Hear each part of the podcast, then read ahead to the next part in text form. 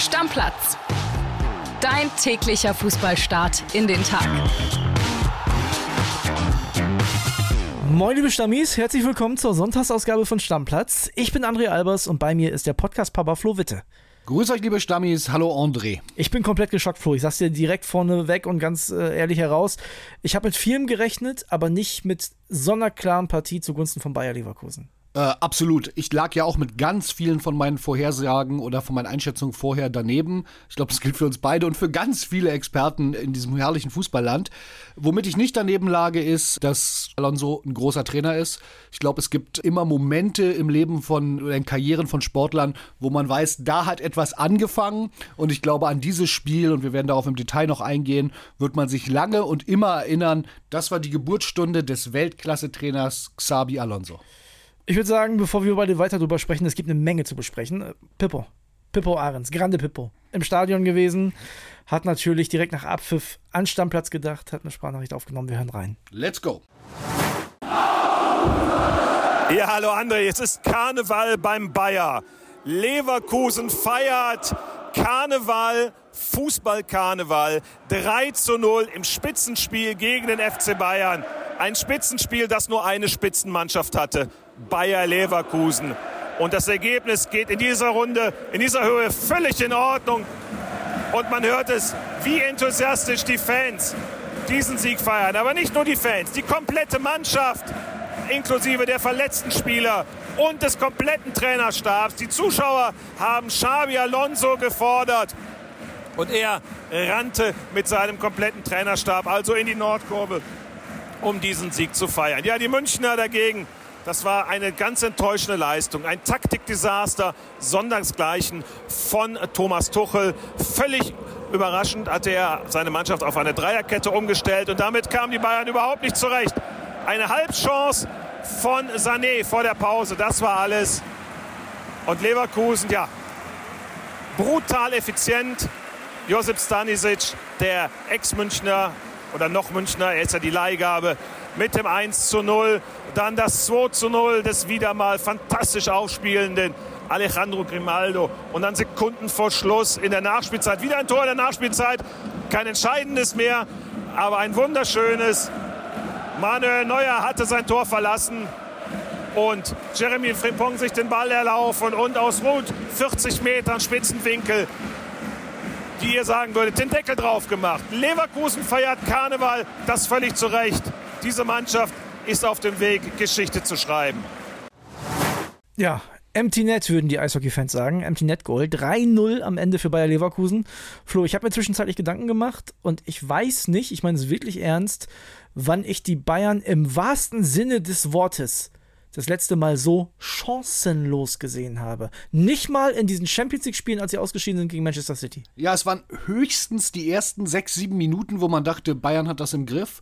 Und danach war es wirklich ein Spiel, wo du auch nie das Gefühl hattest, dass das noch kippt. Ja. Das ist unfassbar und ich glaube, das ist aber wirklich dem geschuldet.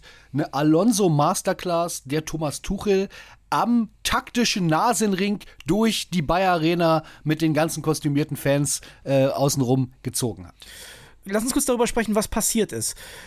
Thomas Tuchel wollte sich defensiv auf die Leverkusener einstellen, hat deswegen auf eine Fünferkette umgestellt, hat auch im, bei den Kollegen von Sky hinterher von einer Fünferkette gesprochen und dann kommt der Frimpong gar nicht über rechts. Genau, und man hat das im Interview mit Sky vorm Spiel bei Tuchel auch gesehen. Da wird er von Hellmann angesprochen, Mensch, ihre Aufstellung hat uns überrascht. Und da guckte ein leicht blasser Tuchel ihn an und sagte, ja, also die Leverkusen-Aufstellung überrascht aber auch. Also das war so ein ehrlicher Moment. Man muss sich das so vorstellen, der hat die Taktik umgestellt, um auf diese Geschwindigkeit von Frimpong reagieren zu können.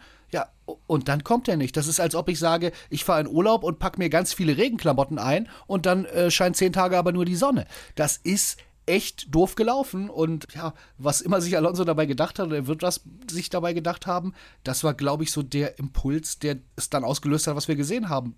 Hilflose Bayern, chancenlose Bayern. Ja, was hat Alonso gemacht? Hat Stanisic auf die rechte Seite gestellt, der macht das 1-0. Nicht gejubelt. Du bist ja immer ein Fan von Jubeln, auch gegen den Ex-Verein. Jetzt ist er ja noch Bayern-Spieler. Nein, der ist noch Bayern-Spieler, das muss man sagen. Ja. Der hat ja einen gültigen Arbeitsvertrag bei Bayern. Von daher in dem Fall finde ich das völlig okay. Und das ja auch ein ziemlicher Oldschool-Griff, Spieler aufzustellen gegen ihren Ex-Club, Ja. ähm, die vermeintlich was zu beweisen haben. Also auch der, das ist ja nicht mal eine große taktische Genieleistung, sondern einfach smart zu sagen, ich sehe den jeden Tag im Training, ich scheine dem zu vertrauen, der macht das und es geht alles auf. Ich dachte ja, und das hat, ist, glaube ich, einfach nur der jüngeren Vergangenheit geschuldet. Ich dachte auch zur Halbzeit noch, da kommen die Bayern jetzt nochmal, aber wirklich nix, gar nichts. Harry Kane abgemeldet, Bildnote 6, keine Sonne gesehen. Musiala das Duell gegen Wirtz, haushoch verloren. Also wirklich gar nichts. Kannst du dir das irgendwie erklären? Das ist ja unglaublich. Müller war hinterher stinksauer. Müller war stinksauer. Er hat sich damit erklärt, dass er sagt, wir haben einfach nicht, wir zocken nicht. Ja. Ja. er hat gesagt, die Leverkusener, die wollen zocken, die, ne, das ist einfach, ich glaube, es war so ein bisschen so dieses, die haben Spielfreude, die machen einfach und wir machen es im Training gut und kriegen es dann im Spiel nicht hin. Und ich sag mal so, ob Thomas Tuchel eine zockende Mannschaft haben will, weiß ich gar nicht. Ich glaube, das ist gar nicht so seine Vorstellung von Fußball. Und dass Müller das so anspricht, äh, das ist alles, alles nicht gut bei den Bayern. Das sind jetzt diese fünf Punkte und ähm, ich bin sehr gespannt, äh, wie es da weitergeht. Nun ist es ja so, dass über Thomas Tuchel vorher schon immer mal wieder diskutiert wurde. Jetzt ist er fünf Punkte hinter Bayer Leverkusen, ist raus aus dem Pokal und spielt jetzt in der Woche das erste Champions League-Spiel gegen Lazio Rom. Wie lange hatten wir noch?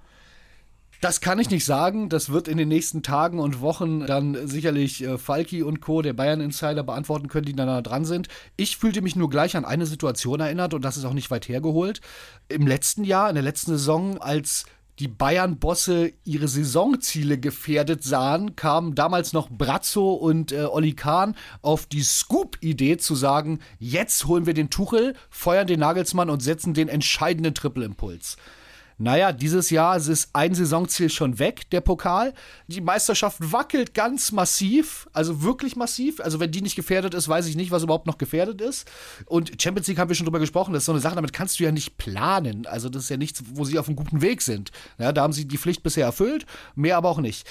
Ich bin sehr gespannt, äh, was passiert. Und ich, ich sag mal so, ähm, hast du ich hast du es bei Twitter gesehen? Der Sohn von Hasan Salihamidzic hat sich ja auch zu Wort gemeldet. Ja, Nick Salihamidzic, ne? Der hat sich so ein bisschen lustig gemacht über die Bayern. Ne? Wie kann man den Stanisic verleihen nach Leverkusen und dann für 30 Millionen den Boe holen? Ne, Expected Goal-Wert hat er angesprochen, dass der so schlecht ist im Spitzenspiel.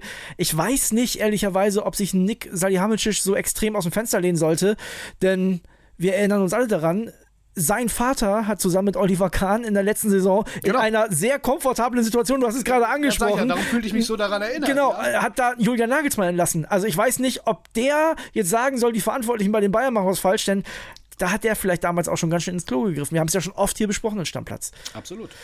Gut, das ist unfassbar, was da passiert ist. Ich möchte auch noch mal meinen Hut ziehen vor Bayer Leverkusen.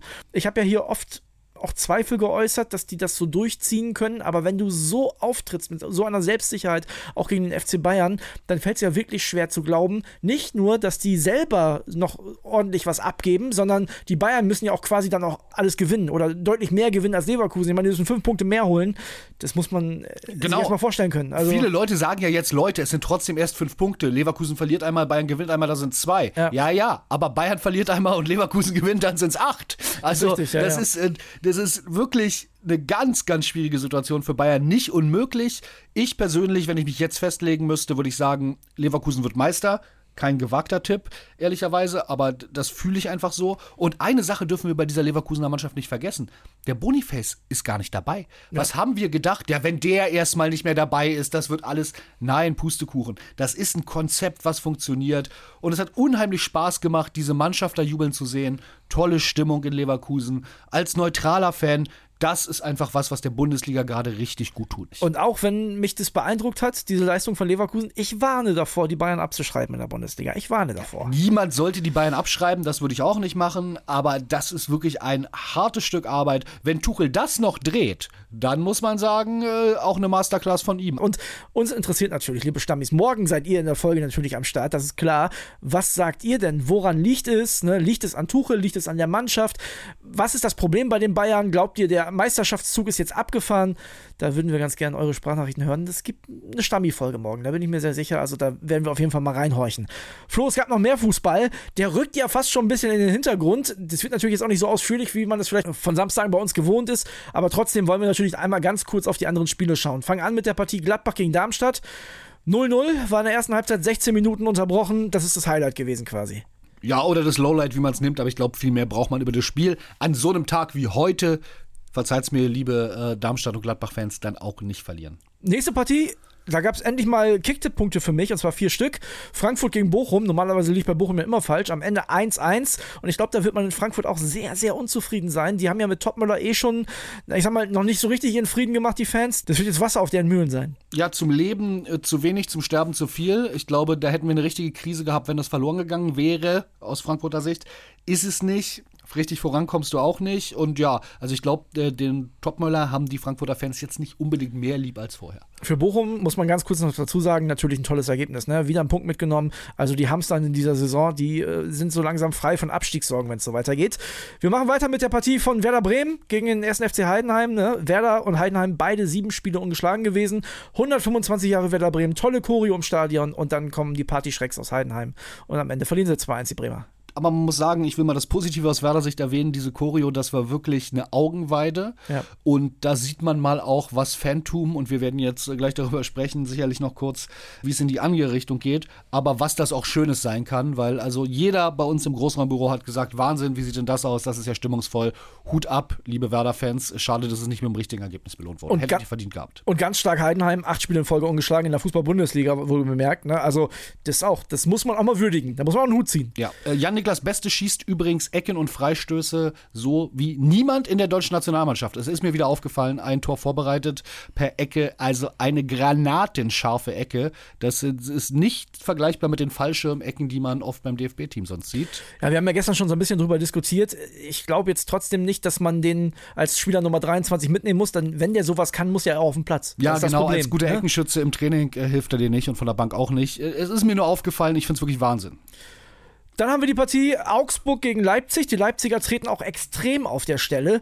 Marco Rose wieder keinen Sieg. Man muss dazu sagen, da hat Leon Goretzka ja schon drüber geschimpft und mir ist es diesmal extrem aufgefallen, weil man es von dieser Kamera von oben auch gesehen hat. Das ist kein Bundesliga-würdiger Platz in Augsburg. Also ich finde, man kann da kein Fußball spielen. Ja, ich, also es stimmt, der sieht schlimm aus und ich, ich, glaube auch, dass Augsburg nicht unbedingt viel dafür tut, dass der besser ist, das weil ich auch, dass ja. ihn auch in die Karten spielt.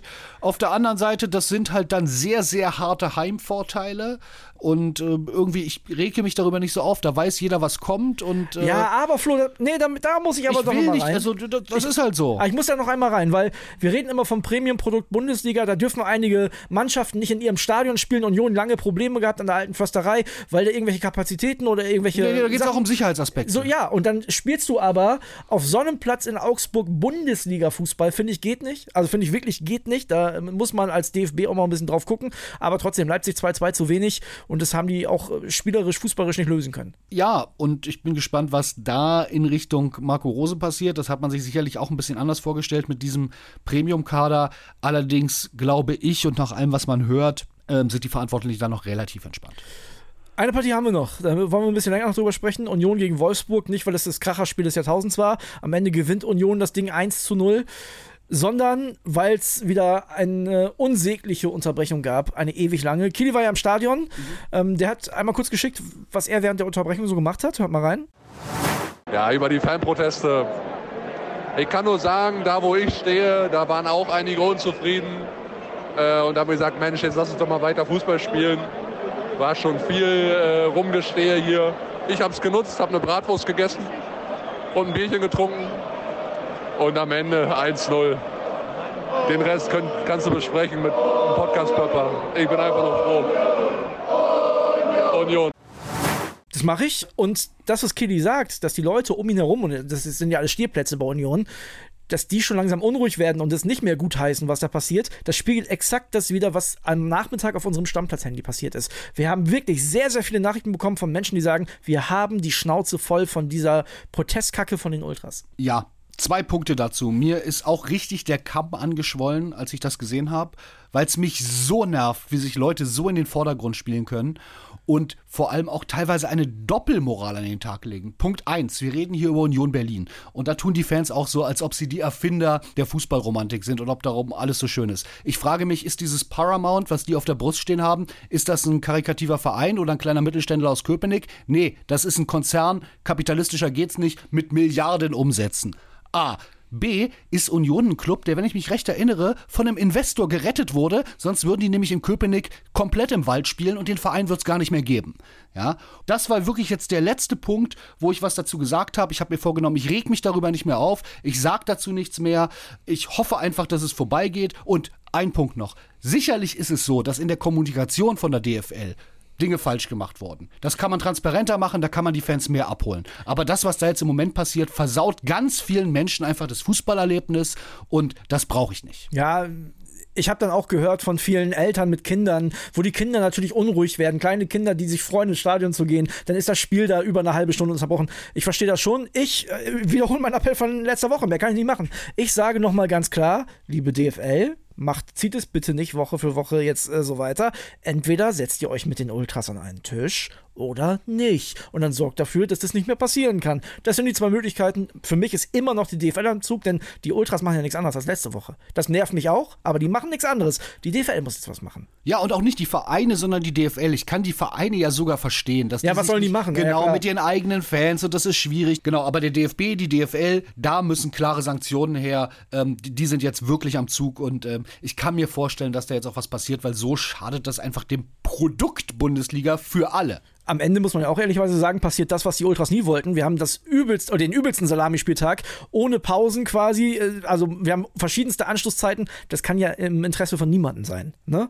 Wir müssen noch kurz über das Freitagsspiel sprechen. Der BVB hat ganz schön aufgeholt, ist mir aufgefallen. 40 Punkte haben die mittlerweile. 3-0 Sieg gegen Freiburg. Sind jetzt punktgleich mit dem VfB Stuttgart, der ja heute kommt. Ja, ist eine ordentliche Rückrunde bis jetzt. Eine sehr ordentliche Rückrunde, auf jeden Fall. Ähm, ich glaube halt nur so ein bisschen, naja, für was, um, um was geht's denn für sie jetzt noch? Klar, Champions League, auf jeden Fall. Definitiv. Das ist wichtig, aber die werden sie, wenn sie so weiterspielen, auch relativ schnell in trockenen Tüchern haben. Ja. Und dann hast du eine Saison. Oh. Aber du hast Stuttgart und Leipzig. Die Leipziger, die müssten jetzt auch irgendwann aus dem Pushen kommen. Der fünfte Platz ist alles andere als sicher. Ne? Also lass da mal jetzt zwei, drei, vier Teams ausscheiden im Europapokal. Dann bist du nicht mal unter den besten Zweien. Also ich glaube, da müssen alle schon noch mal ran. VfB heute, 15:30 gegen Mainz, ist ein Heimspiel, was du gewinnen musst. Punkt. Ja, was sie auch, da bin ich wirklich ähm, ohne jeden Zweifel auch auf jeden Fall gewinnen werden. Die Mannschaft ist stabil, die hat das bewiesen.